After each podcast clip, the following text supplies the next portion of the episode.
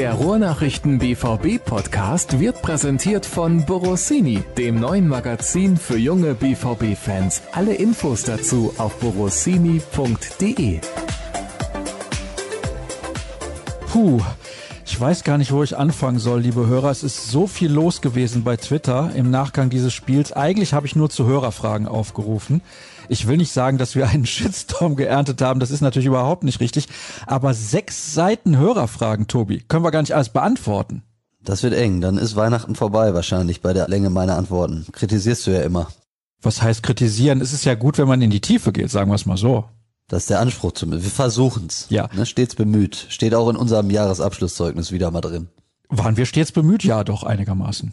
Der stets bemüht waren wir auf jeden Fall. Ich hoffe, wir waren manchmal auch besser. Das wäre sehr schön. Und erstmal hallo und herzlich willkommen, liebe Hörer. Schön, dass ihr wieder mit dabei seid in der nächsten Ausgabe des BVB Podcasts der Ruhrnachrichten. Ich kann zu diesem Zeitpunkt noch nicht zu 100 Prozent sagen, ob es noch einen weiteren in diesem Jahr geben wird. Ich plane das, aber aufgrund der Corona-Situation ist das nicht ganz so leicht. Gucken wir mal, ob es funktioniert. Tobi sitzt gerade in Münster, ich sitze in Solingen, aber wir sind so miteinander verbunden, dass es tontechnisch absolut herausragend sein sollte, zumindest so, dass man es aushalten kann. Inhaltlich gucken wir da nochmal.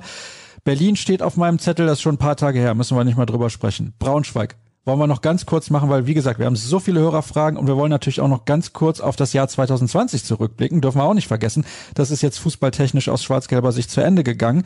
Erzähl mal ein bisschen was, du bist in Braunschweig gewesen. Ja, war ehrlich gesagt das Spiel, das ich im Vorfeld erwartet habe. Es war schwierige Aufgabe für den BVB, ich glaube auch undankbar, vor allen Dingen nach den äh, Entwicklungen der vergangenen Wochen. Da ging es dann tatsächlich nur darum, sich jetzt nicht mit einer Riesenenttäuschung auch noch im DFB-Pokal in die kurze Weihnachtspause zu verabschieden. Das hat die Mannschaft am Ende geschafft. Edin Terzic hat's, wie ich finde, treffend zusammengefasst, indem er gesagt hat, wir haben nicht die Sterne vom Himmel gespielt, aber wir sind eine Runde weiter und das Ergebnis passt. Und ich glaube, nur darum ging's. Mehr konnte man dann jetzt zu diesem Zeitpunkt in der jetzigen Situation, glaube ich, auch nicht mehr erwarten von Borussia Dortmund. Die Mannschaft hat sich insofern nochmal gestrafft, dass sie diese, diese Pflichtaufgabe mit einem Arbeitssieg gemeistert hat. Und insofern, sag ich mal, hat man zumindest den schlimmstmöglichen Fall jetzt vor Weihnachten, nämlich auch noch eine Blamage im DFB-Pokal abgewendet und kann ja, zumindest halbwegs besinnliche Weihnachten feiern, äh, sich sammeln und dann im neuen Jahr angreifen, weil Fakt ist natürlich, da verrate ich hier keinem ein Geheimnis, dass der jetzige Tabellenplatz in der Bundesliga überhaupt nicht das ist, was man sich vorgestellt hat. Und darum wird es in erster Linie gehen, dann im Januar, und es geht ja schon am 3. Januar weiter, dran zu arbeiten und da schnellstmöglich auch wieder in die Spur zu kommen. Nun ist es so, dass Braunschweig nicht sonderlich viel gemacht hat. Also sie hatten eine Möglichkeit, das war so eine halbe Möglichkeit, so eine flache Hereingabe, wo Hitz dann da war in der ersten Halbzeit und noch diesen Lattenschuss. Also im Endeffekt war es ja doch extrem souverän, außer dass halt das zweite Tor erst in der Nachspielzeit erzielt wurde. Ja, also extrem souverän, da würde ich dir jetzt entschieden widersprechen, weil wenn man eben nur 1-0 führt, es nicht schafft, frühzeitig das zweite Tor zu erzielen, was natürlich spätestens Julian Brandt schon nach guten 20 Minuten hätte erzielen müssen, aber es hat eben nicht geklappt und ja, die Chance in der ersten Hälfte, die ist jetzt nicht sonderlich der Rede wert, aber gut, beim Lattenschuss ist es pures Glück. Und wenn da das 1-1 fällt, dann hat man, glaube ich, ein dickes Problem. Und insofern ist es ein verdienter Erfolg gewesen. Da bin ich bei dir. Es hat die bessere Mannschaft gewonnen. Klar, ähm, Braunschweig war ja schon wieder, aber das ist völlig legitim ähm, als Zweitligist im Abstiegskampf bei einem Champions League Teilnehmer. Und dass die auf Nadelstiche und auf wenige Standardsituationen lauern würden, das war im Vorfeld der Partie klar. Sie haben ihren Nadelstich bekommen und wenn der Ball dann nicht an die Latte fliegt, sondern rein, dann ist es plötzlich eine ganz enge Kiste. Insofern, ich habe ein paar Meter nur hinter Hans-Joachim Watzke gesessen, der saß auf der Ehrentribüne und die Pressetribüne in Braunschweig ist direkt oben drüber. Und ich glaube, wenn man den fragen würde, der würde auch nicht von einem sehr, sehr souveränen Weiterkommen sprechen, weil der hat sich auch das eine oder andere Mal dann doch die Haare gerauft auf der Tribüne. Ähm, das war, glaube ich, für alle Beteiligten nervenaufreibend. Das hat man auch gemerkt. Das Selbstvertrauen ist nicht das Größte. Das gilt auch für die Spieler. Insofern können alle froh sein, dass sie es geschafft haben, eine Runde weiterzugehen. Ja, und dann mal gucken, wie es im DFB-Pokal und im neuen Jahr weitergeht. Die Auslosung findet erst im kommenden Jahr statt. Es gibt ja noch zwei Spiele, die erst im Januar ausgetragen werden. Unter anderem sind Leverkusen und Bayern da beteiligt und die sollten halt jetzt noch ein bisschen Pause bekommen. Die waren ja nun auch lange mit dabei. international auch. Ja, Tobi, dann würde ich gerne von dir wissen, dann abschließend auch zu diesem Thema Eintracht Braunschweig und DFB-Pokal. Du gibst dann eher für die Leistung der Mannschaft insgesamt eine 4 plus als eine 3 minus? Ich würde eine 3 geben, also eine glatte 3. Also es war, wie gesagt, es war kein Leckerbissen, den habe ich auch nicht erwartet. Aber am Ende steht dann, Lattenschuss klar, ein bisschen glücklich haben wir thematisiert, aber am Ende steht ein zu Null Sieg bei einem Zweitligisten kurz vor Weihnachten nach einer nach einem aufwühlenden halben Jahr jetzt oder nach einer aufwühlenden, ja, eine richtige Hinrunde war es ja nicht, aber äh, ersten 13 Spieltagen plus den Pokalwettbewerben. Äh, insofern, ja, ich glaube, mehr durfte man tatsächlich am Dienstagabend in Braunschweig von der Mannschaft nicht erwarten, nicht zumindest nicht unbedingt.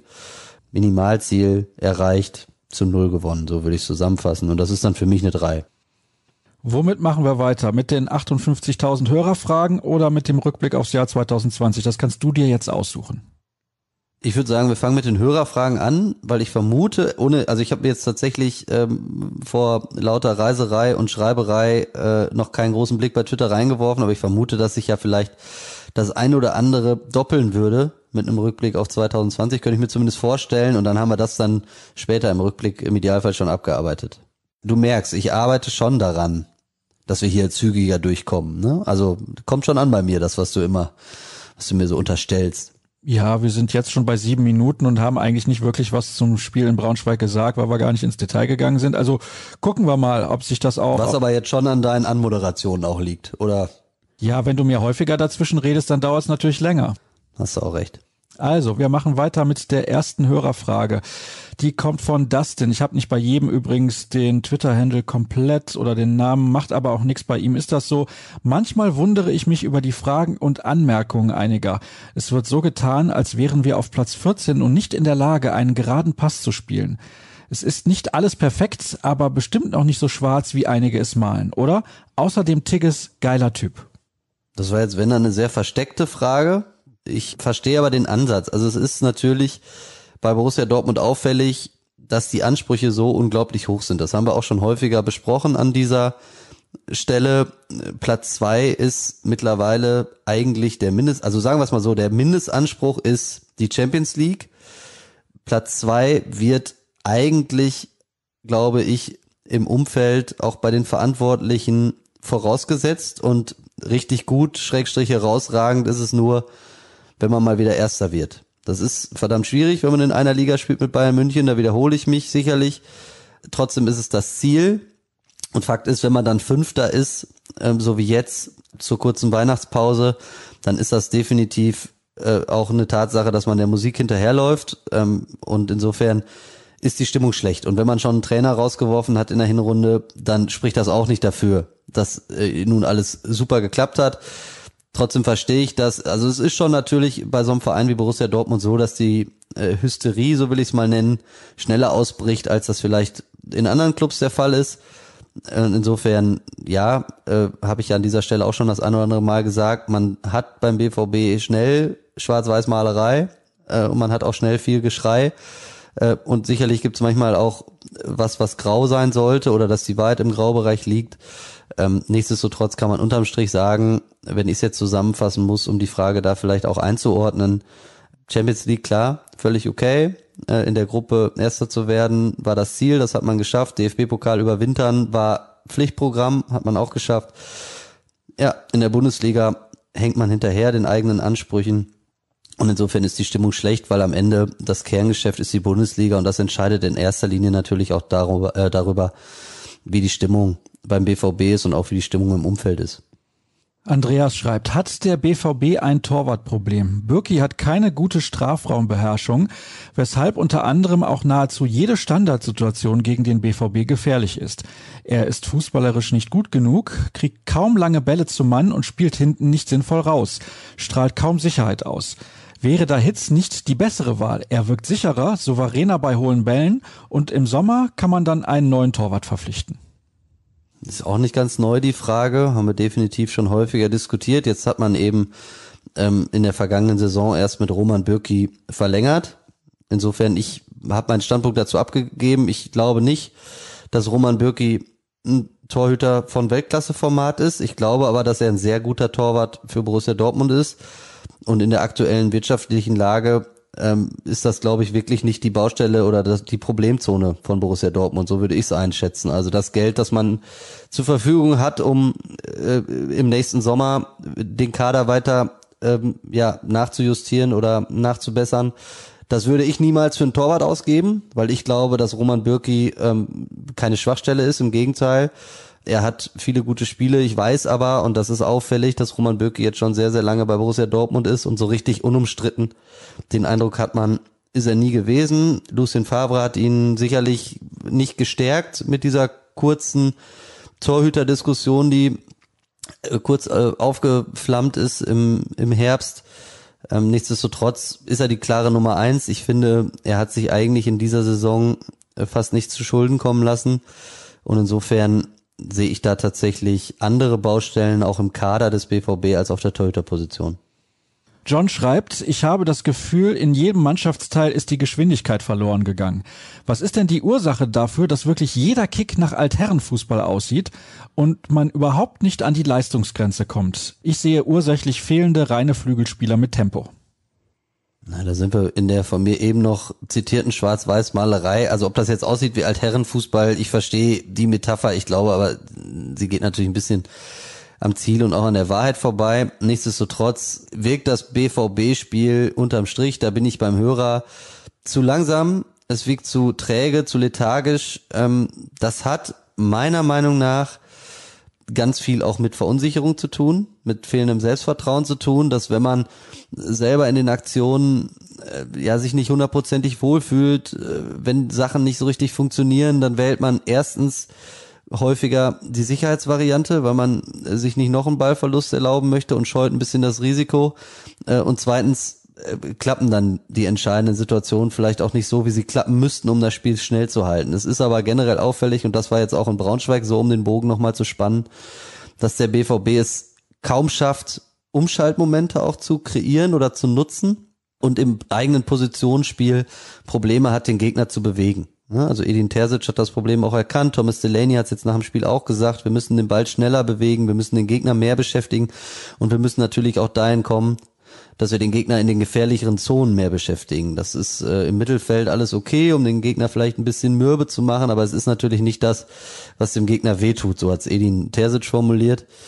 Die Ursachen dafür zu finden, ist schwer. Wie gesagt, mein erster Ansatz ist in erster Linie so die Selbstverständlichkeit, ähm, die Automatismen, die dann nicht greifen, wenn's, wenn man sich eh gerade schwer tut. Ja, Jane Sancho ist da ein gutes Beispiel ne, um das einfach mal vielleicht daran zu verdeutlichen. Ähm, wenn dann die ersten Kontakte nicht so gut sind, wenn die Dribblings nicht so klappen, die Aktionen, die ersten Aktionen, oder Julian Brandt ist auch ein Beispiel, ähm, nicht so funktionieren, wie man sich das erhofft, dann geht am Ende das sicherlich auch zu Kosten des Tempos und insofern glaube ich, dass der BVB nur dahin kommen kann, wieder attraktiver und auch schneller Fußball zu spielen, wenn er erstens Erfolgserlebnisse hat ähm, und zweitens auch den Mut wiederfindet, eben in den entscheidenden Situationen nicht das Tempo zu verschleppen, sondern wirklich schnell in Richtung gegnerisches Tor zu ziehen und auch den Torabschluss zu suchen.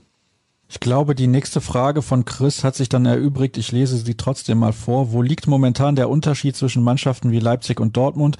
Ist es nur eine Kopfsache, weil die Belastung für beide gleich ist, beziehungsweise war Leipzig hat Augsburg im Pokal regelrecht erdrückt, vom BVB derzeit nicht zu erwarten. Ich denke, da hast du schon jetzt genug zu gesagt. Ja, aber aber da würde ich dann doch auch noch mal kurz reingehen, weil man das jetzt natürlich auch schon damit erklären kann. Also das, was ich gerade gesagt habe, ist äh, jetzt ja erstmal fast die rein psychologische Ebene gewesen, zumindest die, die ich mir erklären kann oder vorstellen kann. Das andere ist natürlich auch, dass jetzt gerade im Zuge des Trainerwechsels schon auch ein Stück weit äh, die Philosophie verändert wird. Ich glaube schon, dass Edin Terzic's Ansatz auf dem Fußballplatz nochmal ein anderer ist als der von Lucien Favre. Und insofern wird es jetzt darum gehen, in dieser Kürze der Zeit, aber jetzt hat man ja zumindest nach Weihnachten mal ein paar Tage Zeit, um, um zu trainieren gemeinsam. Ich glaube, das wird allen gut tun. Man hat dann auch zumindest ganz zu Beginn des Jahres nicht direkt englische Wochen und kann nochmal zwei Wochen lang ja auch wirklich richtige Trainingswochen gestalten. Das ist jetzt nicht das, was man unter einer klassischen Vorbereitung vor, verstehen darf oder unter einer klassischen Wintervorbereitung verstehen darf, aber es ist besser als nichts. Ich glaube, so muss man es am Ende einordnen. Äh, und damit es eben darum gehen, das auch ein Stück weit äh, wieder zu verinnerlichen, was man auf dem Platz machen muss. Es wird auch darum gehen, den Spielern ein Gerüst an die Hand zu geben, also Aufgaben zu geben, an denen sie sich auch ein bisschen abarbeiten kann, äh, so ein bisschen als, als, ja, Orientierungs- oder als Leitfaden für die Spieler auf dem Platz, um da vielleicht wieder auch klarer zu werden als Mannschaft auch auf dem Platz in den in den Aktionen. Darum wird's gehen und das ist sicherlich was, was in Leipzig oder in Leverkusen, äh, um die Beispiele aufzugreifen, gerade ganz anders funktioniert. Da merkt man einfach, dass die Rädchen viel besser ineinander greifen, dass da auch gewachsenere Strukturen sind. Das hat beim BVB sich in der ganzen Hinrunde nicht eingestellt. Ist ja auch einer der Gründe dafür, warum man am Ende die Reißleine gezogen hat und Lucien Favre dann doch früher entlassen hat, als man sich das hat vorstellen können, lange Zeit. Darum wird es jetzt gehen. Ist keine leichte Aufgabe für Edin Terzic, aber sie ist unumgänglich. Jonas hat etwas Längeres geschrieben, ich lese es gerade mal vor. Der Unterschied zwischen Bayern und dem BVB ist zurzeit lediglich körperlich. Technisch ist der BVB besser. Was als Mentalitätsfrage verkannt wird, ist in Wirklichkeit in Kilos an den richtigen Stellen und Lungenvolumen zu messen. Die einzigen Ausnahmen offensiv sind die jungen Mokoko und Horland. Wann sagt jemand dem BVB, dass das relativ schnell mit richtigem, nicht lediglich optionalem Fitnesstraining in den Griff zu bekommen ist? Meine Regel wäre eine einfache. Wann immer Erling Haaland im Gym ist, muss der Rest des Teams auch da sein. Ihr werdet sehen, wie schnell Brandt, Sancho, Witzel und Co. wieder in Form kommen. Was sagst du dazu? Jetzt könnte man ein bisschen provokant darauf antworten, dass Erling Haaland ja im Moment nicht im Gym ist, sondern, äh, beziehungsweise jetzt wieder, aber sondern erstmal nach Katar geflogen ist, um einen Muskelfaserriss auszukurieren. Insofern hätte man da vielleicht auch besser bei der Mannschaft bleiben können, wenn das jetzt als Vorbild, äh, als Vorbild dienen soll. Und so habe ich den Hörer zumindest verstanden. Fand ich jetzt nicht vorbildlich, aber darum geht's in erster Linie nicht. Wir haben das auch schon diskutiert, ob das auch eine Fitnessfrage ähm, beim BVB ist. Mir wurde sowieso zu häufig das Thema Belastung irgendwie angesprochen, auch äh, auf Seiten der Protagonisten beim BVB. Ich habe das nicht verstanden. Wir haben das hier schon besprochen, dass äh, Leverkusen, Leipzig und Bayern deutlich weniger Vorbereitungszeit hatten, deutlich weniger Sommerpause hatten und insofern das Thema Frische und Fitness keins sein darf. Äh, man hat in manchen Spielen den Eindruck gehabt, es könnte eins sein. Das hat man damals auch, ich erinnere mich noch wunderbar an die Zeit unter Peter Boss, da hat man das auch gehabt, diese Debatte. Ich glaube nicht, dass Peter Boss seine, seine Herangehensweise, was Athletiktraining etc. angeht, jetzt in Leverkusen äh, gravierend verändert hat. Also auch da bin ich dann halt immer schnell bei dem Punkt, das hat halt ganz viel mit Selbstvertrauen und mit dem Kopf zu tun. Also wenn man sich gut fühlt, wenn Fußballspielen leicht von der Hand oder vom Fuß geht, wenn man Erfolgserlebnisse hat, äh, dann tragen einen die Beine plötzlich auch leichter und schneller, als wenn man ja, irgendwie sich alles hart erarbeiten muss und, und so gut wie nichts von selbst geht. Insofern ist das eine berechtigte Frage. Sie ist halt nur verdammt schwer zu beantworten. Also die Werte werden ständig genommen. Man weiß ja alles, was man messen muss und für den Fall, dass der BVB ein Fitnessproblem haben sollte, glaube ich, hätte man da schon längst äh, die Hebel ansetzen können oder ansetzen müssen natürlich auch. Insofern meine Einschätzung ist eher die, die Spieler sind fit, aber sie kriegen es gerade in der Birne nicht so geregelt, wie es vielleicht sein müsste. Das mag zu einfach sein als Erklärungsansatz, es ist tatsächlich nicht ganz einfach zu beantworten. Nichtsdestotrotz äh, hat der Hörer auf jeden Fall recht, wenn er feststellt, dass ein Yusufa Mokoko oder ein Erling Haaland, äh, was Thema Athletik angeht, natürlich vorbildlich sind und sehr professionell sind. Das gilt aber sicherlich auch für viele andere, für manche vielleicht weniger. Ich glaube aber jetzt gerade, um mal zum Beispiel Julian Brandt oder auch einen Jaden Sancho wieder anzuführen, nicht, dass es in erster Linie ein Fitnessproblem sein kann, sondern eher eins sein kann, dass sich mit fehlendem Selbstvertrauen und mit fehlendem, auch fehlendem Selbstverständnis und fehlender Leichtigkeit erklären lässt. Welche konkreten taktischen Änderungen habt ihr unter Terzic festgestellt? Ein stärkeres Offensivpressing gegen Braunschweig aus einer 4-1-4-1 Grundordnung. Aber sonst wirklich viel mehr Dynamik ist noch nicht da oder fehlte dafür auch die Zeit? Ich finde, es fehlte die Zeit. Ich glaube, man konnte von Edin Terzic nicht mehr erwarten, als jetzt irgendwie halbwegs schadlos in die Winterpause zu kommen, in die kurze. Das hat er nicht so geschafft, wie man sich erhofft hat beim BVB, muss man klar konstatieren. Die Niederlage bei Union Berlin war enttäuschend. äh, und bitter und war vor allen Dingen auch in der Herangehensweise der Mannschaft, in der Einstellung, in der Leidenschaft, in der Laufbereitschaft zu schwach. Ähm, ich finde, dass das was ist, was man direkt erwarten konnte. In Bremen war es okay. Gestern in Braunschweig habe ich eben eine glatte 3 für gegeben. Ähm, in Berlin war es definitiv eine schlechtere Schulnote, wenn man eine geben muss. Jetzt taktisch das Rad neu zu erfinden innerhalb von zehn Tagen mit drei Spielen und so gut wie ohne Trainingseinheit, äh, das führt definitiv, glaube ich, zu weit, beziehungsweise ist unangemessen. Ähm, da wird man im neuen Jahr dann sicherlich andere Kriterien anlegen müssen und auch dürfen. Ich glaube, das ist meine persönliche Einschätzung, dass es dem BVB in dieser Hinrunde viel zu häufig an den Grundtugenden des Spiels gefehlt hat. Das klingt zwar äh, in erster Instanz platt und abgedroschen, aber es geht um die einfachen Basiselemente des Spiels. Mannschaftliche Geschlossenheit, Mut, Laufbereitschaft, Leidenschaft. Ich habe das so häufig vermisst. Ähm, ich glaube, auch nur so sind solche Niederlagen wie in Berlin oder vor allen Dingen dann gegen Köln oder auch gegen, äh, VfB, gegen den VfB Stuttgart, was natürlich dann ganz, ganz schrecklich war, zu erklären wenn da eine intakte Mannschaft auf dem Platz stünde, die bereit ist, gegen Widerstände anzukämpfen, dann würde es das nicht geben und dann würden wir über alle anderen Themen gar nicht sprechen. Das ist meine perfekt, also meine, was heißt meine perfekte, meine persönliche, so, meine persönliche Einschätzung. Darum wird's gehen, an diesen Hebeln ähm, richtig zu reißen. Da muss, da muss ganz viel passieren beim BVB, auch in der Kabine, bin ich, bin ich ganz sicher. Und ich glaube, erst wenn da die Grundlagen geschaffen sind, muss man wirklich über, über äh, gruppentaktische, fußballtaktische Geschichten sprechen. Aber es wird natürlich darum gehen, und das ist ja dann auch mit Leidenschaft und Aggressivität und so vielleicht ganz gut umrissen, ähm, den Gegner höher und entschlossener zu pressen ähm, und dann am Ende mutiger und schneller Fußball zu spielen. Aber es geht ja miteinander einher. Aber dafür muss man erstmal aus zu vielen Ich-AGs, die ich im Moment beim BVB rumlaufen sehe, eine intakte Mannschaft formen Dafür bleibt nicht viel Zeit. Aber wenn das nicht gelingt, wird, glaube ich, der BVB sowieso seine Ziele verfehlen und wird immer wieder in diese Spiele kommen, wo man den Eindruck hat, dass man sie in allererster Linie deswegen verliert, weil der Gegner mehr investiert hat. Und solange dieser Eindruck nicht, nicht wegzuwischen ist, ja, hat der BVB große, große Probleme und wird sie auch behalten. Und insofern bin ich gespannt, ob Edin Terzic mit seinem Trainerteam diese Baustellen in den Griff bekommt.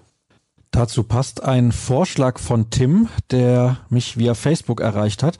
Sollte man den Fokus auf Champions League in Klammern Geld und DFB-Pokal in Klammern Titel setzen, also versuchen, die Mannschaft mental bis Februar fit zu kriegen und dabei in Kauf zu nehmen, Boden in der Liga auf Platz 1 zu verlieren.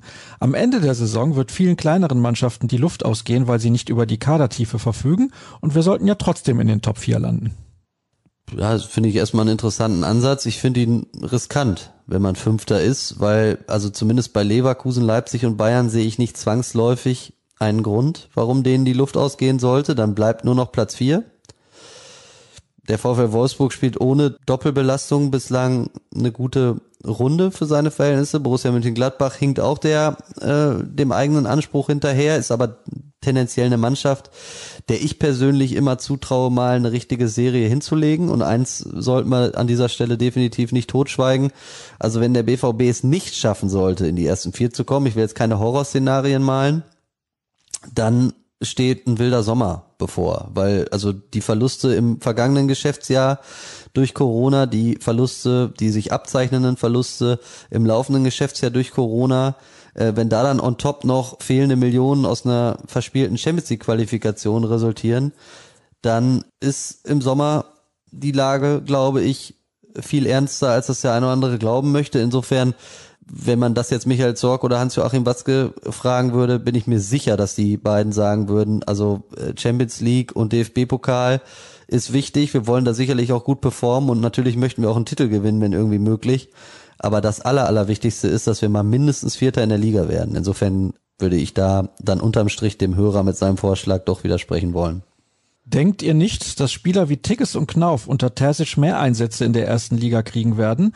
Unsere Außen sind nach wie vor formschwach. Wir brauchen Alternativen.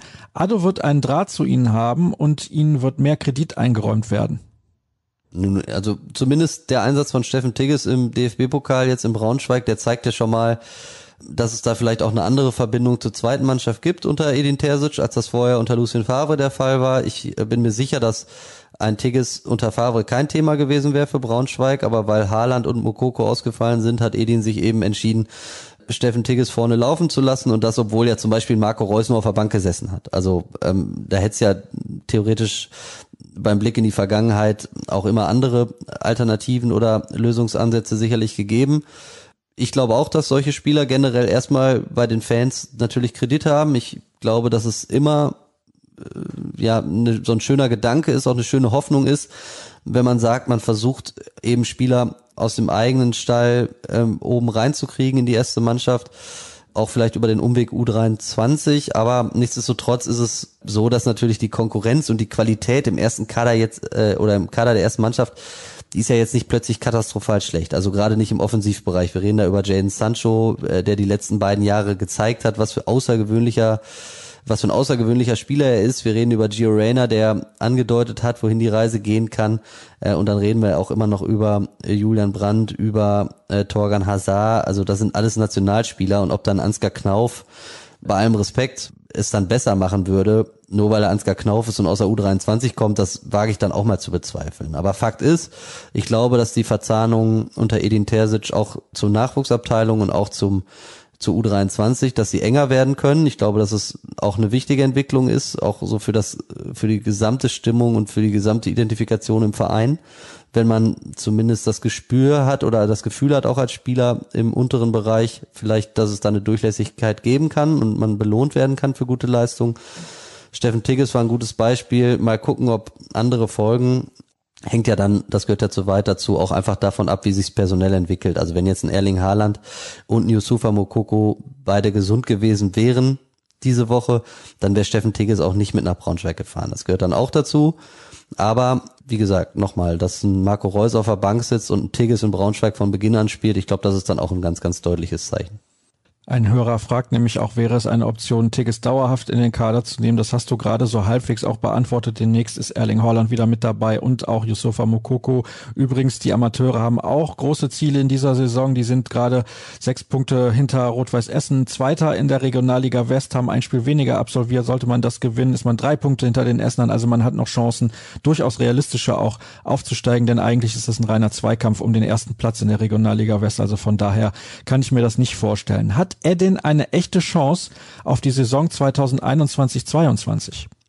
Ich glaube, dass sie sehr klein ist. Ich glaube, dass sie auch nicht größer geworden ist, dadurch, dass er jetzt eins seiner ersten drei Spiele ähm, schon verloren hat.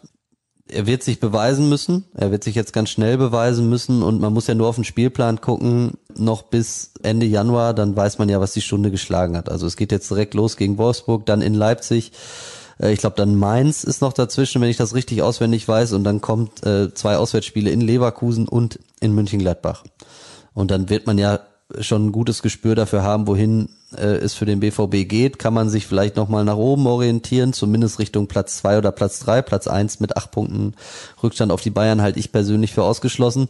Oder muss man tatsächlich, so wie wir es eben schon mal angedeutet haben, zittern, äh, dass Platz vier richtig ernsthaft in Gefahr gerät. Und dann wird man auch relativ schnell ein Gespür dafür kriegen, wie schnell und wie gut und wie sehr Edin Terzic ähm, die Mannschaft in die Spur bekommt und ob er sie überhaupt in die Spur bekommt, ähm, wird sich zeigen. Nichtsdestotrotz würde ich sagen, dass die Chance wahrscheinlich höchstens bei vielleicht zehn Prozent liegt, dass er über den Sommer hinaus als Cheftrainer arbeitet. Ich glaube, die Gedankenspiele der Bosse sind andere ähm, und das haben wir ja auch schon berichtet dass man da vor allen Dingen mit Marco Rose sehr, sehr weit ist, das ist jetzt kein Geheimnis mehr. Und ich habe mich ja immer da, dagegen gesträubt, hier über mögliche Nachfolger von Lucien Favre zu sprechen. In diesem Fall hat sich die Situation ja jetzt schon verändert und jetzt muss man es dann vielleicht auch tun. Ich habe mich nicht dagegen gesträubt. Ich habe sofort gesagt Rose. Ja, du hast dich generell nicht dagegen gesträubt, über irgendwie mögliche Nachfolgekandidaten zu sprechen für einen Trainer, der erfolgreich ist. Also du hast auch im September schon darüber gesprochen, als der BVB noch wunderbar in der Spur war und irgendwie ein Punkt hinter den Bayern lag und alles eigentlich in Ordnung war. Da habe ich mich dagegen gewehrt. In dem Moment, wo man einen Trainer entlässt und erstmal eine Interimslösung bis Saisonende präsentiert, ist ja klar, dass sich die Lage verändert und man dann auch darüber sprechen muss, wer es denn ab Sommer macht. Und insofern gibt's da glaube ich, nicht viele Kandidaten, die in Frage kommen. Genau zwei, äh, die der BVB interessant findet. Marco Rose und Julian Nagelsmann. Und der dritte ist dann eben Edin Terzic aus dem eigenen Stall, der jetzt erstmal bis Saisonende das Vertrauen genießt und da irgendwie zumindest das Schlimmste verhindern muss. Das ist jetzt, stand jetzt noch mein Eindruck. Also ich glaube, man macht das alles nicht so wirklich, um noch was zu gewinnen, sondern eher, um nicht zu viel zu verlieren in dieser Saison. Ähm, das hat schon so ein bisschen was von Schadensbegrenzung. Mal gucken, ob man diese Stimmung noch verbessern kann mit diesen wichtigen Spielen äh, nach der Weihnachtspause.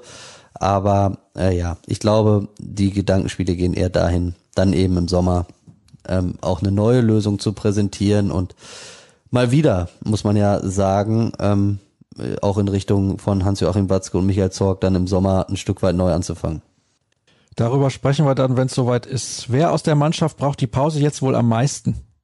Da fallen mir ganz viele ein. Also da müsste man eher fragen, wer braucht sie nicht da fallen mir dann nur ganz wenige ein. Also ich glaube, Mats Hummels, das hat man ganz deutlich gesehen, der kann sie super gebrauchen. In dem Fall tatsächlich äh, aus körperlichen Gründen. Der hat jetzt regelmäßig sich auswechseln lassen müssen wegen muskulärer Beschwerden ähm, und konnte am Ende jetzt fast kein Spiel mehr durchspielen.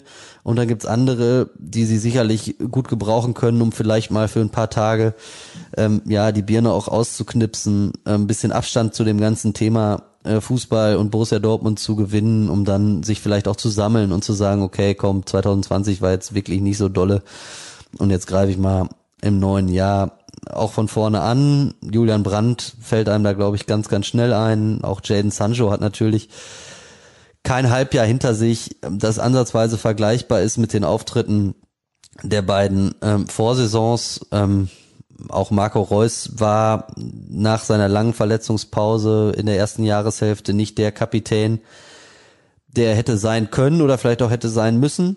Und insofern, glaube ich, gibt es da ein paar, die die Pause jetzt gut gebrauchen können, im Familienkreis ein bisschen Kraft tanken. Ähm, weil nochmal, ich glaube, dass der Kopf bei Borussia Dortmund im Moment das größte Problem ist. Und ich glaube, dass da der Abstand jetzt auch am besten tut und am wichtigsten ist. Wenn wir noch circa zwei Prozent der Hörerfragen beantworten wollen, müssen deine Antworten übrigens ein klein wenig kürzer werden, lieber Kollege. Zum Beispiel bei der folgenden Frage. Wann spielt der BVB wieder so, dass man nicht Schwierigkeiten hat, wach zu bleiben? Das ist natürlich eine sehr spekulative Frage. Also es wird sich keiner dagegen wehren, attraktiv Fußball zu spielen bei Borussia Dortmund. Das muss man jetzt niemandem unterstellen. Das macht ja keiner extra. Ne? Insofern, ich glaube, um es jetzt tatsächlich auch abzukürzen, wir haben jetzt eben ganz viel über Gründe gesprochen über Hebel gesprochen, Stellschrauben gesprochen, die man, die man vielleicht bedienen muss jetzt in der kurzen Weihnachtspause und dann wird sich das zeigen und dann wird es Erfolgserlebnisse brauchen. Also äh, ich würde mich jetzt einfach mal dazu hinreißen lassen und zu sagen, wenn das gegen Wolfsburg schief geht, dann wird das ganz schwierig in der Rückrunde wieder dieses Selbstverständnis zu gewinnen, dass es auch braucht für attraktiven Fußball. Wenn man jetzt aber äh, im Umkehrschluss vielleicht es schafft, gegen Wolfsburg und dann auch noch in Leipzig ein oder zwei Ausrufezeichen zu setzen ne, dann kann es im Fußball ganz schnell gehen. Also wir haben vor dem Köln-Spiel gesprochen, da war fast alles in Ordnung beim BVB. Dann gab's dieses 1-2 gegen den FC, da hat man sich nicht von erholt. Das war wie so ein, wie so ein, wie so ein Leberhaken, glaube ich, beim Boxen, den man überhaupt nicht kommen sieht und dann knickt man ein und kommt auch so schnell nicht wieder auf die Beine. So kam es mir zumindest vor. So, und drei Wochen später wurde plötzlich der Trainer rausgeworfen. Da hat es dann eben vorher auch wirklich nicht nach ausgesehen. Und das war der Weg in die eine Richtung es besteht sicherlich die Möglichkeit, auch wieder den Weg in die andere zu finden. Dafür braucht es aber, wie gesagt, ein paar Grundtugenden, wie eben skizziert, und es braucht am Ende natürlich auch Erfolgserlebnisse. Gefühlte zwei Minuten die Antwort, für kurz gar nicht so schlecht. Ja, finde ich auch. Frohe Weihnachten da draußen. so, was haben wir hier noch? Ja, Tigges oder Mokoko, wer wäre im Moment eure zweite Wahl nach Holland? Ich glaube, da haben wir eben schon was zu gesagt. Auch, dass ein neuer Spieler verpflichtet werden könnte. Da wurde genug zugesagt, das wird nicht passieren, das schließen wir eigentlich aus, also kann ich mir nur ganz, ganz schwer vorstellen. Bei der Form von Reus und der fehlenden Konstanz bei Brandt war es ein Fehler, einen Spieler, der diese Position so gut spielen kann wie Mario Götze, abzugeben? Es ist ja müßig. Also Marco Reus ist in der vergangenen Hinrunde, äh, Entschuldigung, vergangenen Rückrunde, also in der ganzen ersten Jahreshälfte ausgefallen, als äh, Mario Götze noch da war. Und Julian Brandt hatte zwar bessere Spiele in der vergangenen Rückrunde als jetzt in der Hinrunde, aber unterm Strich auch zu wenige gute. Also insofern ähm, glaube ich, dass man das voneinander trennen muss.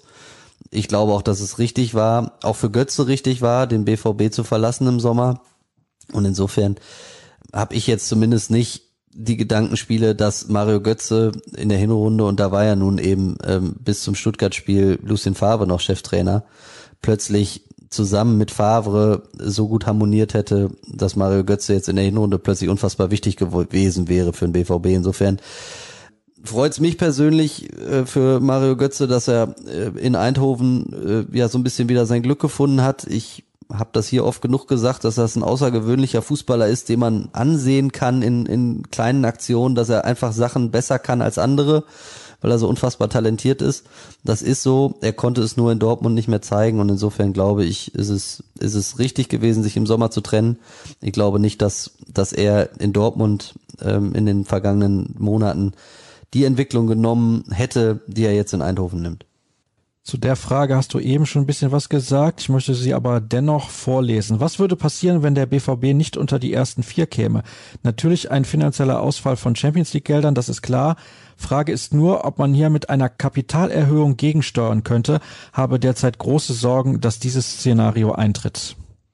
Ja, zumindest hat man sich das Hintertürchen ja aufgestoßen. Also, wenn ich das richtig weiß, ist man jetzt nicht mega heiß darauf, unbedingt eine Kapitalerhöhung für sich zu nutzen, aber man hat zumindest die Möglichkeit darauf zurückzugreifen, falls es erforderlich wird. So wird zumindest einem erklärt, wenn man nachfragt. Ich glaube, dass das auch tatsächlich so ist, ähm, um das nochmal eben ja anzureißen. Also wenn einem so viel Geld wegbricht wie Borussia Dortmund im vergangenen Geschäftsjahr, und im laufenden Geschäftsjahr durch Corona und ähm, sich ja das jetzt auch mit den Geisterspielen nochmal deutlich verlängert, als man vielleicht ähm, in den Planungen für das laufende Geschäftsjahr ursprünglich angenommen hat, dann fehlt dann schon verdammt viel Geld in der Kasse. Das ist unverschuldet, muss man ganz klar so sagen. Nichtsdestotrotz ist die Kohle weg.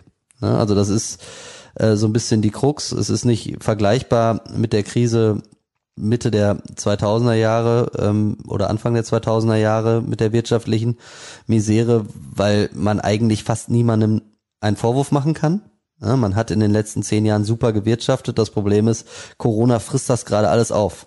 Und zwar verdammt schnell. Und insofern ist man jetzt plötzlich im Vergleich zu den vergangenen Jahren wieder viel mehr darauf angewiesen, sich auch sportlich dann entsprechend für die Champions League zu qualifizieren. Und wenn das ausgerechnet in diesem Jahr misslingen sollte, dann wäre das vom Timing tatsächlich maximal bitter und würde, glaube ich, schon dazu führen, dass man im Sommer dann eben auch durch Transfers vielleicht Geld generieren müsste und wenn das immer so den Anstrich hat von Zwangsverkäufen, dann ist das selten gut für den, für den Preis des Spielers auf dem Transfermarkt. Wie ist es zu erklären, dass nach am Anfang mit nur zwei Gegentoren aus neun Spielen so eine fatale Entwicklung eingetreten ist? Was ist mit der Mannschaft passiert? Nach Toren wird ja nicht mal mehr gejubelt. Habt ihr Hinweise auf Streit innerhalb der Mannschaft? ich habe es ja eben, also man versucht ja nun wirklich an Floskeln vorbeizukommen, auch in diesem Podcast, aber manchmal ist es ja auch nicht einfach und Floskeln haben natürlich auch deswegen ihre Berechtigung, weil sie so oft stimmen. Also das muss man ja vielleicht auch dann einordnen dazu sagen, aber ich habe mich ja eben schon dabei ertappt, wie ich gesagt habe, Fußball kann es manchmal ganz schnell gehen. Und ich finde, dass der BVB ein super Beispiel dafür ist, gerade in dieser Saison. Also es war man kann ja immer nur den Ist-Zustand bewerten. Am Ende auch als, als Journalist oder äh, als Gesprächspartner im Podcast. Und wenn man, also wenn ich vor dem Köln-Spiel gesagt habe, dass beim BVB eine Entwicklung stattfindet in die richtige Richtung, dass die Mannschaft ein bisschen reifer wirkt als in der Vorsaison, weil sie Spiele zwar nicht spektakulär gewinnt, aber souverän und auch vor allen Dingen zu null, dann würde ich, glaube ich, diese Aussage auch immer wieder so tätigen. Das Problem ist, ich habe es eben mit diesem, mit diesem Leberhaken beim Boxen beschrieben. Also dieser Rückschlag gegen den FC hat den BVB so unvorbereitet und so aus dem Nichts getroffen, auch in so einer Phase, wo man wirklich dachte, es geht in die richtige Richtung. Ja, dass augenscheinlich sich davon nicht erholt wurde. Und das ist dann so manchmal dann vielleicht auch schnell Probleme wieder an die Oberfläche kommen, die im Erfolgsfall noch ein bisschen verdeckt werden konnten. Ich glaube, das habe ich ja eben auch schon gesagt, dass es äh, bestimmt gerade in der BVB-Kabine nicht so zugeht, wie es in der Kabine zugehen sollte, wenn man erfolgreich sein will. Ich habe den Eindruck, dass äh, die Mannschaften, die wir eben angesprochen haben, wie Leipzig, wie Leverkusen, wie Bayern München, nicht nur frischer sind, sondern auch viel, viel geschlossener sind, viel mehr als Einheit auftreten, als es Borussia Dortmund schafft. Ja, da wird zu einfach ja, da werden zu viele Süppchen gekocht und es, es geht nicht so ganz immer bei jedem ums große Ganze. Das ist mein Eindruck. Es hat sicherlich auch unter Lucien Favre viele Freiheiten gegeben. Das Problem ist, wenn ich das jetzt so schilder, dann hat das auch schnell was von Nachtreten und ich möchte da in dem Fall ganz klar die Spieler in die Verantwortung nehmen und das jetzt nicht irgendwie Lucien Favre in die Schuhe schieben, weil das viel zu billig wäre. aber Undiszipliniertheiten von Jaden Sancho äh, sind kein Geheimnis gewisse Grüppchen innerhalb der Mannschaft mit vielen Teenager, die mittlerweile eine große Fraktion bilden, mit vielen französischsprachigen Spielern, den drei Belgiern, äh, die dazugehören und dann Axel Sagadou und Rafael Guerrero. Ähm, dann hat man noch so eine Gruppe mit Etablierten wie Mats Hummels, Lukas Piszczek, Marcel Schmelzer. Ähm, dann hat man noch so ein paar isolierte da rumrennen, äh, so wie sicherlich ein Jaden Sancho, der im Sommer schon halb weg war, wie ein Manuel Akanji, der aus dem Mannschaftsrat ausgetreten ist, als Mats Hummels kam und als der dann auch schon häufig mit dem Gedanken einig gespielt hat, den BVB mal zu verlassen. Also so die Gesamtgemengelage, und jetzt hole ich natürlich doch wieder aus, aber die Gesamtgemengelage ist nicht unbedingt so, dass das fördernd ist für Höchstleistung oder für Topform oder für absolutes Selbstvertrauen, glaube ich. Und man hat eben auch den Eindruck, dass es im Moment der Mannschaft sehr schwer fällt oder in der Mannschaft auch den einzelnen Spielern sehr schwer fällt, mal voranzugehen und den Karren dann aus dem Dreck zu ziehen. Also Mats Hummels, finde ich, ist da noch lobend hervorzuheben.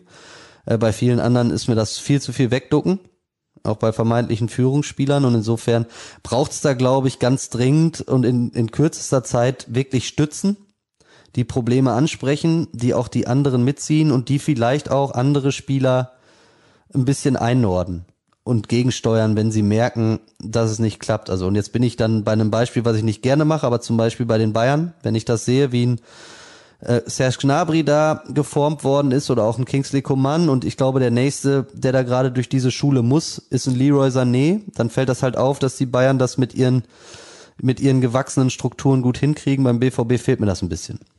Strukturen können natürlich auch nur wachsen durch Kontinuität und wenn du alle Footlangs irgendwelche Leistungsträger abgibst, dann wird's schwer.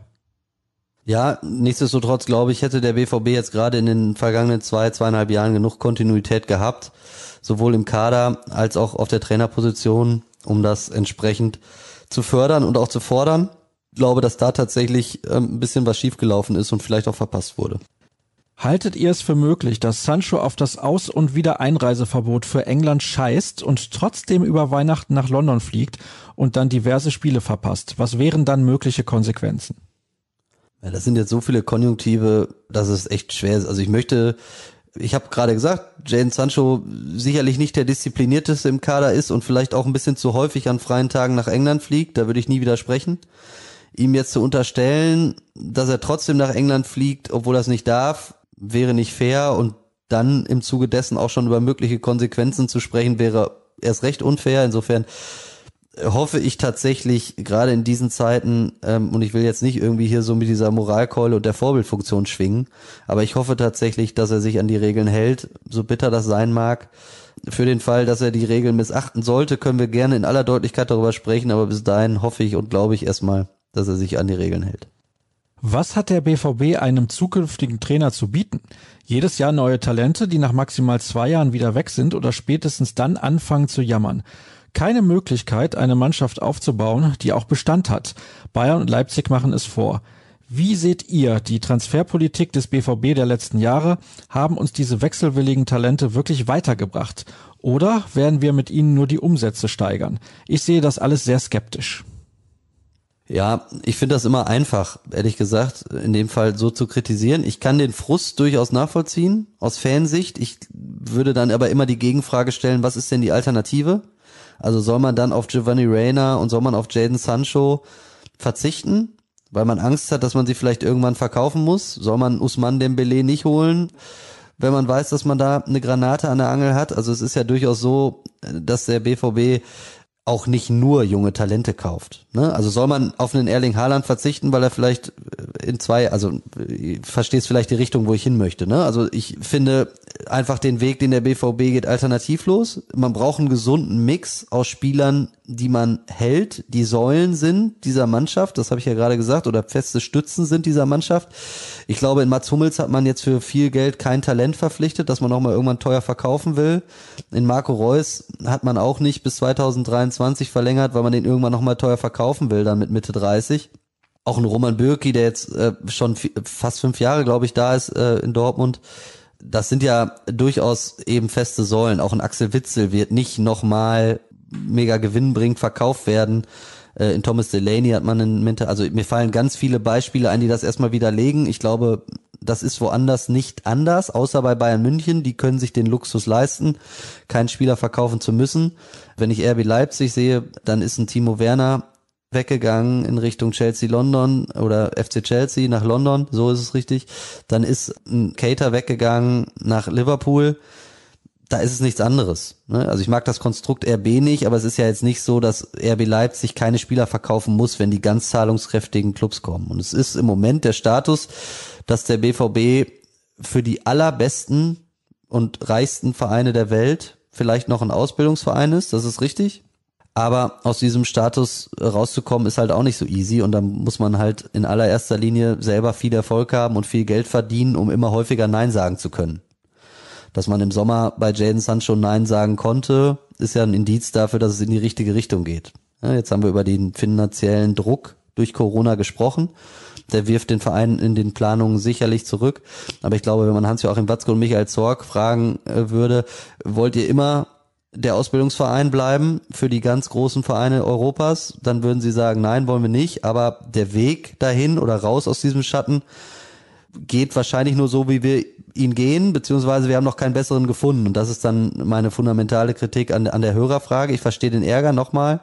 Ich sehe tatsächlich aber auch keine bessere Alternative. Ne? Es bringt ja nichts, ältere Spieler zu kaufen, die vielleicht nicht ganz die Qualität haben oder nicht ganz das Potenzial haben der Talente äh, und zu glauben, dass man mit den Spielern dann deutscher Meister wird vor Bayern München. Also das Geld ist einfach nicht da. Entweder sind diese Spieler, wenn sie fertig sind, zu teuer oder wenn sie dann trotzdem noch bezahlbar sind, sind sie wahrscheinlich nicht gut genug für die ganz Großen und deswegen will sie keiner haben. Insofern verstehe ich den Ärger ja, die Kritik aber nicht so richtig. Jetzt kommt eine sensationelle, hochspannende und auch lustige Frage gleichzeitig. Was sagt es über den Lebensstil von Jaden Sancho aus, dass er, nachdem die Friseure eine Woche geschlossen haben, schon wieder so verwahrlost aussieht? Liegen seine schwachen Leistungen vielleicht auch daran, dass er im privaten Bereich nicht mit der Pandemie klarkommt? Das ist super schwer zu beantworten. Ich würde die Tatsache, dass er zumindest auf dem Kopf und vielleicht auch im Gesicht etwas verwahrlost aussieht, erstmal positiv bewerten. Das spricht dafür, dass noch kein Friseur da war, verbotenerweise. So kann man es ja auch mal auslegen. Äh, und das haben wir auch alle schon gehabt ähm, seit dem Corona-Ausbruch. Ähm, leider, dass das wieder Thema war in Dortmund. Insofern äh, habe ich schon den Eindruck, dass es gerade für junge Spieler, äh, die jetzt auch viel mehr alleine sein müssen, auch ja, ich habe es ja gerade gesagt, Jaden Sancho ist sehr, sehr häufig, wenn es irgendwie ging, nach England geflogen an freien Tagen. Das, das ist schon schwierig, damit umzugehen. Also ich merke es bei mir, bei mir selber ja. Also mir reicht's auch langsam mit Corona und ich verstehe, dass die Restriktionen notwendig sind. Ich versuche mich auch dran zu halten. Ich, ich finde es auch sehr wichtig, dass wir die haben. Also um das hier an dieser Stelle ganz klar zu sagen. Ne, ich habe selber zwei kleine Kinder zu Hause und das Letzte, was ich brauche, ist, dass wir uns hier irgendwie anstecken und deswegen versuche ich da auch mit gutem Vorbild voranzugehen. Aber ich äh, sage deswegen nicht, dass es mir leicht fällt. Und ich erwarte auch nicht von jungen Fußballern, junge Menschen mit Ende 18, also äh, Anfang 20, meinetwegen, dass sie das irgendwie total locker wegstecken. Und dass es denen leicht fällt, nur weil sie viel Geld haben oder viel Geld verdienen. Im Gegenteil, sie haben auch viel Zeit und dann ist es vielleicht besonders schwierig, wenn man so eingeschränkt ist und wenn man dieses diese Vorzüge oder die Privilegien des Fußballprofis eben auch kennt und schon schätzen gelernt hat. Ne? Und dazu dann eben bei Jaden Sancho im Speziellen natürlich auch noch eine Menge passiert ist. Im Sommer der Hype durch die vergangenen zwei Spielzeiten. Also das ist verdammt schwer, damit umzugehen. Ich kann mir vorstellen, dass es einer der Gründe dafür ist, warum er sich nicht so leicht tut in diesem Jahr. Ähm, ich habe aber schon den Eindruck, und das ist auch das, was ich höre, wenn ich nachfrage, dass er sehr akribisch daran arbeitet, aus seiner aktuellen Formkrise herauszukommen. Das heißt aber im Umkehrschluss auch nicht immer, dass er jetzt ein Musterschüler oder ein Musterprofi geworden ist. Ähm, da ist sicherlich Luft nach oben und es ist ein schmaler Grad, so einem Künstler irgendwie seine Freiheiten zu geben und ihn zeitgleich aber auch dahin zu bringen, dass er vielleicht sich noch so, also oder noch stärker professionalisiert, um dann eben auch einen Anspruch darauf zu haben, dass die Krise vorbeigeht. Könnt ihr sagen, was Watzke zur Mannschaft nach dem VfB-Spiel gesagt hat? Habt ihr aktuelle Situationsbeschreibungen von ihm? Und was sagt ihr zum Kommentar von Watzke bezüglich der Kritik von Mehmet Scholl? das ist jetzt eine Menge. Zu Mehmet Scholl, also da hat es mich ehrlich gesagt überrascht, dass Hans-Joachim Watzke da überhaupt was zu gesagt hat. Ich fand die ganze Nummer, ja mein Gott, ich meine, Mehmet Scholl ist ein TV-Experte, beziehungsweise in dem Fall ein Bildexperte, das ist ja nur so halbes TV, äh, ne, so, so Streaming-Gedöns der muss da was sagen, um zu polarisieren. Man weiß, es ist die Bild und dann antwortet Hans-Joachim Watzke über die Bild auf eine Bildgeschichte. Das fand ich alles ehrlich gesagt ein bisschen albern. Hätte ich gar nicht gebraucht. Was hinter verschlossenen Türen gesprochen wurde im Zuge äh, des Trainerwechsels, das ist in erster Linie wirklich in der Kabine geblieben. Ich glaube, man verrät aber kein Geheimnis, dass es schon Klartext gegeben hat und, und der Ansatz ist ja auch klar. Man wollte jetzt nach zweieinhalb Jahren Lucien Favre am Ende eine Entwicklung sehen, die hat man nicht gesehen und man wollte dann jetzt in letzter Instanz, wie das dann immer so ist im Fußball, den Spielern auch das Alibi nehmen, dass es am Trainer gelegen hat, dass es von der Entwicklung nicht so geklappt hat, wie man sich es gewünscht hat. Und insofern wird die Ansprache nicht besonders lang gewesen sein, aber ich denke deutlich.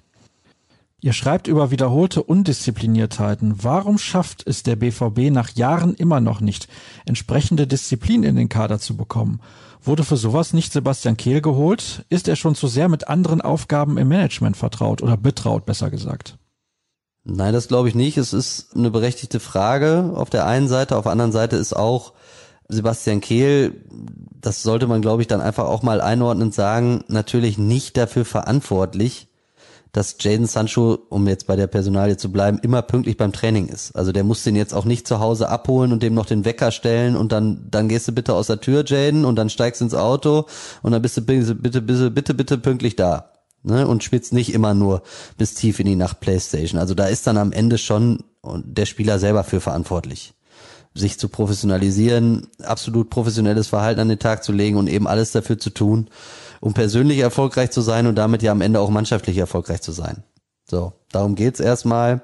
Ja, da hat der BVB tatsächlich in den vergangenen Jahren immer wieder Probleme gehabt. Er hat natürlich auch spezielle Charaktere gehabt. Man darf jetzt nicht so tun, als ob das äh, natürlich auch ein Problem ist, das sich durch die komplette Mannschaft zieht. So ist es nicht. Aber man hat natürlich in Usman Dembele am Ende ein unwürdiges Schauspiel gehabt. Man hat das auch mit Pierre-Emerick Aubameyang immer wieder gehabt.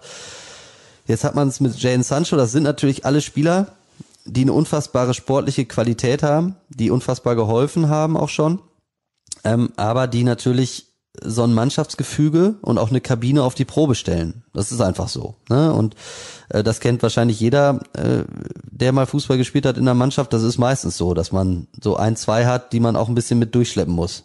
Ne? Ich will nicht sagen so so schwierige, aber so enfant terribles ein bisschen in die Richtung geht's ja schon. Und insofern, ja, wird es dann einfach darum gehen. Aber nochmal, auch da ist mein Ansatz jetzt äh, von außen der, dass sowas auch immer aus der Mannschaft kommen muss. Also man kann das alles vorgeben, aber am Ende geht es auch darum, dass die entsprechenden Führungsspieler in der Kabine sich dann auch so ein Kerl einfach mal vorknöpfen und sagen, pass auf, ist jetzt zu oft passiert, darf nicht sein, zack, zack, zack. Und am Ende muss es natürlich auch damit einhergehen, dass die Konsequenz dann auch ist, dass Spieler, die sich nicht an die Regeln halten oder die auch eben äh, diese, diese, diese Mannschaftshygiene aufs Spiel setzen, auch entsprechend abgestraft werden, indem sie nicht spielen. Ne, das ist ein schmaler Grad, gerade bei Jaden Sancho, den will man ja im nächsten Sommer auch wahrscheinlich noch sehr, sehr gerne teuer verkaufen und wenn er jetzt plötzlich nicht mehr spielen würde, dann wird das auch nicht einfacher. Also da hängt ja ganz viel dran generell glaube ich, ist es einfach im Fußball, das ist jetzt der weite Bogen, aber dann versuche ich es auch bei der nächsten Frage wieder kürzer zu halten. Aber nein, es ist ja einfach so, dass die Spieler verdammt viel Macht haben. Ne? Also Beispiel Erling Haaland, dass der fürs Auskurieren eines Muskelfaserrisses nach Doha fliegt, nach Katar, das ist in meinen Augen Wahnsinn. Und das, glaube ich, sehen auch viele Spieler beim BVB so. Das ist einfach so. Ne? Das ist dann keine Idee, die Michael Zorc oder Sebastian Kehl hat, so nach dem Motto, Erling, flieg mal nach Doha, da kriegst du ein bisschen Sonne und kannst dich auskurieren. Das ist dann eher eine Idee von Mino Raiola und vielleicht auch vom Spieler. Flieg doch mal nach Doha zur Aspire Academy, dann kriegen die auch noch ein bisschen Werbung oder Aufmerksamkeit. Und am Ende muss der Verein zähneknirschend sagen, okay, mach. Oder er muss riskieren, dass der Spieler unzufrieden ist und es ihm verbieten. Ich finde, in dem Fall hätte man besser sagen können, Erling, sorry, also du hast jetzt nicht irgendwie eine neue Hüfte gekriegt oder so, sondern äh, du hast einen Muskelfaserriss, den kriegen wir hier in Dortmund in unserem Trainingszentrum in Brakel auch noch in den Griff. Aber die Abhängigkeit ist groß, die Wichtigkeit ist groß. Ja, und es ist dann immer das Abwägen zwischen was lassen wir durchgehen, was erlauben wir und wo ziehen wir rote Linien. Und das ist ein tägliches Abwägen oder fast ein tägliches Abwägen und es, da werden dann auch Fehler gemacht. In dem Fall finde ich, ist einer gemacht worden. Weißt du, wie viele Hörermeldungen beziehungsweise Fragen ich noch habe? Nee, weiß ich nicht. 20. Ja, super. ja, jetzt haben wir eine Stunde auf der Uhr, dann sind wir so gegen Mitternacht fertig. Ist doch wunderbar. Tja, liebe Hörer, es tut mir sehr leid. Tobi Jören ist einfach nicht zu bremsen. Woher kommt das eigentlich? Hast du das von deinen Eltern? Ja, ich habe das schon, als Kind ist mir schon attestiert worden, dass ich manchmal, wenn ich so in Redefluss komme, den Leuten auch ein Kotelett an der Backe reden kann. Meine Mama hat auch so eine, ich hoffe, die hört nicht zu, aber die ist wirklich nicht fußballaffin, aber die hat auch so einen Hang dazu, immer sehr ausufernd zu antworten. Gut, okay, das verstehe ich. Ich mag ja lieber Schnitzel als Kotelett, um mal das Thema zu wechseln. Ja. Ja. Nicht jetzt auch noch über Essen sprechen. Ich glaube, das sprengt echt den Rahmen. Pass auf, wir machen das jetzt anders. Vor allen Dingen nicht vor Weihnachten. Also es wird so viel Essen, also jetzt nicht auch noch im Podcast. Weihnachten steht vor der Haustür, das wird eh wieder alles dramatisch auf dem Teller. Insofern jetzt noch mal kurz hier locker bleiben. Die Sache ist ja die, ich muss das ja auch schneiden. Das dauert auch ein bisschen. Und eigentlich wollten wir auch noch aufs Jahr 2020 zurückblicken. Wir machen das jetzt anders. Ich stelle dir eine Frage zum Jahr 2020. Ich stelle dir noch eine Frage zu Weihnachten und alle weiteren Fragen. Da sind auch einige tatsächlich ein bisschen zeitlos, ein paar wiederholen sich natürlich dann auch, weil immer wieder die Antwort dann auch sein würde, momentan ist es eine Kopfsache, das hat Tobi jetzt auch schon mehrfach gesagt. Und da machen wir mal einen Cut, weil ich hätte gerne auch mal irgendwann frei, muss mal echt zugeben. Also dieses Jahr war echt heftig und ich glaube von 360 Tagen ungefähr, die wir jetzt vorbei haben, habe ich 357 gearbeitet. Und das ist dann auch ein bisschen viel und deswegen freue ich mich auch auf Weihnachten. Ich glaube, alle Hörer können das auch nachvollziehen. Dein Highlight Positives bitte. Ein positives Highlight, Tobi, 2020. Es liegt so weit zurück, aber ich fand zum Beispiel natürlich das Champions League Heimspiel gegen Paris echt super. Das sind zwei Haaland-Toren, vor allen Dingen dem zweiten dann, den er irgendwie aus 20 Metern oben reinschweißt. Da war das Stadion auch noch voll. Und also mir würde es jetzt sehr schwer fallen, ein Highlight zu nehmen, das ohne Zuschauer stattgefunden hat. Ich finde, das hat man ganz, ganz schlimm gemerkt, wie sehr das fehlt immer noch, jetzt jüngstes Beispiel Braunschweig, also so ein Spiel an der Hamburger Straße unter Flutlicht, das wäre mit Fans, gerade weil es so lange auch knapp war und nur 1-0 für Borussia, das wäre ein richtiges emotionales Ding gewesen und so klingt's halt irgendwie wie so ein, wie so ein Freundschaftsspiel. Das ist, kann ich mich nicht dran gewöhnen, will ich mich auch nicht dran gewöhnen und insofern würde ich mal sagen, sportliches Highlight, der Heimsieg in der Champions League gegen Paris im Hinspiel. Über dein persönliches Highlight brauche ich dich, glaube ich, gar nicht fragen. Das ist bekannt für alle Hörer, die regelmäßig reinhören. Die sollten das wissen. Die gewonnene Wette gegen mich, was Mukoko angeht. Ja, kommt zumindest direkt nach der Geburt meines zweiten Sohnes. Ja, aber ganz knapp, ganz knapp. Ganz knapp, ja, ganz knapp. Was gibt es Weihnachten bei euch zu essen? Raclette. Sorry, dass ich jetzt nachdenken musste. Ich habe jetzt versucht, die Tage durchzugehen, aber also Heiligabend immer Raclette ist gesetzt. Und am ersten Feiertag ist dann das Treffen mit meiner Mama und da gibt's immer wirklich so richtig tagsüber schon drei Gänge, Süppchen vorweg. Ich glaube, dieses Jahr gibt's Reragu und dann gibt's noch irgendwie ein Dessert. Also das wird immer richtig, also Muttern stellt sich da immer lange vorher in die Küche und macht und tut und, und arbeitet so, wie man sich das vom BVB wünschen würde. Ich hoffe, das wird mir jetzt nicht irgendwie so Shovi-mäßig ausgelegt, so meine ich es echt nicht. Und ja, das wird, das wird bestimmt schön. Bei dir? Was gibt's bei dir? Das muss ich jetzt fragen. Du bist doch so ein Bockwurst-Kartoffelsalat-Typ, oder? Zu Weihnachten? Ich mag Bockwurst und Kartoffelsalat sehr, ja, aber bei meinen Eltern gibt es immer Pute mit Herzogin Kartoffeln und Feldsalat. Und einer Soße, in die man sich reinsetzen kann. Das muss ich an dieser Stelle nochmal betonen, weil meine Mutter hört den Podcast. Damit irgendjemand den Podcast hört. Na, okay. Ich hoffe in erster Linie, dass du dich nicht wirklich in die Soße reinsetzt. Das ist ein ganz schlimmes Bild. Mhm. Nein, um Gottes Willen. Aber ich habe da eine Frage noch. Wie kann das eigentlich sein, dass wenn man Heiligabend Raclette macht, da am ersten Weihnachtstag nicht noch was von übrig ist? Vom Raclette? Kaufst du so knapp ein? Oder was ist die Frage? Ja, vom Raclette, da muss doch noch was übrig bleiben.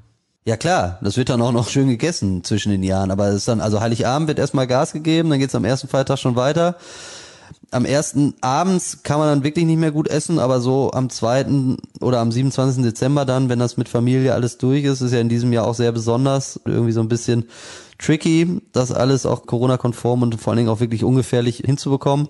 Aber spätestens dann so am 26., 27.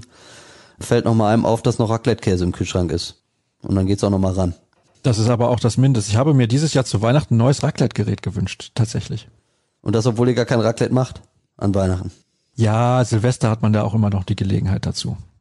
Ja, Silvester ist dann bei uns auch schon wieder dran. Also so konsequent sind wir schon. Also sowohl Heiligabend als auch Silvester ist Raclette eigentlich immer gesetzt. Weil ich aber auch Fondue nicht cool finde. Also muss ich vielleicht auch dann an der Stelle. Das sind ja so die beiden Klassiker, würde ich sagen. Und dann bin ich schon eher der, der sich über alles Käse drüber wämst, als da irgendwie sowas reinhält in so eine Dingens. Und ich finde halt so auch Käsefondue nicht besonders, nicht besonders geil. Ich habe es noch nie gegessen, aber ich liebe Raclette, deswegen würde ich das immer bevorzugen. Siehst du? Guck mal, das ist ja ein harmonischer Abschluss. Da sind wir uns tatsächlich mal einig. Ja. Das ist äh, nicht oft gewesen in diesem Jahr im Podcast, habe ich den Eindruck. Ja gut, aber ein bisschen Kontroverse tut dem Inhalt der Sendung ja gut. Wurden wir zumindest teilweise für gelobt, ja. Ja. Und wenn ich am Ende als Sieger aus der Kontroverse rausgehe, dann bin ich auch immer top zufrieden. Ja, und das entscheide ich als Moderator. Ganz klarer Punktsieg Sascha Staat. Herzlichen Dank, Tobi, für eine tolle Zusammenarbeit auch in diesem Jahr. Oder der Trainer mit seiner Aufstellung, wie man es nimmt. Um Gottes Willen. Da will ich jetzt nicht weiter drauf eingehen. Ich habe das überhört. Herzlichen Dank. Und herzlichen Dank natürlich auch an euch, liebe Hörer. Das soll es gewesen sein mit dem BVB-Podcast der Ruhrnachrichten. Vielleicht ja noch nicht im Jahr 2020. Das kläre ich jetzt gleich, wenn ich aufgelegt habe, beziehungsweise die Aufnahme beende. Ich habe da noch was geplant. Wir wissen aber noch nicht, das habe ich ja eingangs schon erwähnt, ob das aufgrund von Corona möglich sein wird. Ansonsten wünsche ich euch ein frohes Fest, schöne Weihnachtstage mit der Familie und wenn ihr sonst nichts zu tun habt, ruhrnachrichten.de ist 24 Stunden am Tag für euch verfügbar. At rnbvb bei Twitter, at Tobi Jören, at Sascha Staat. Bleibt gesund und sehr bald hören wir uns dann schon wieder. Tschüss.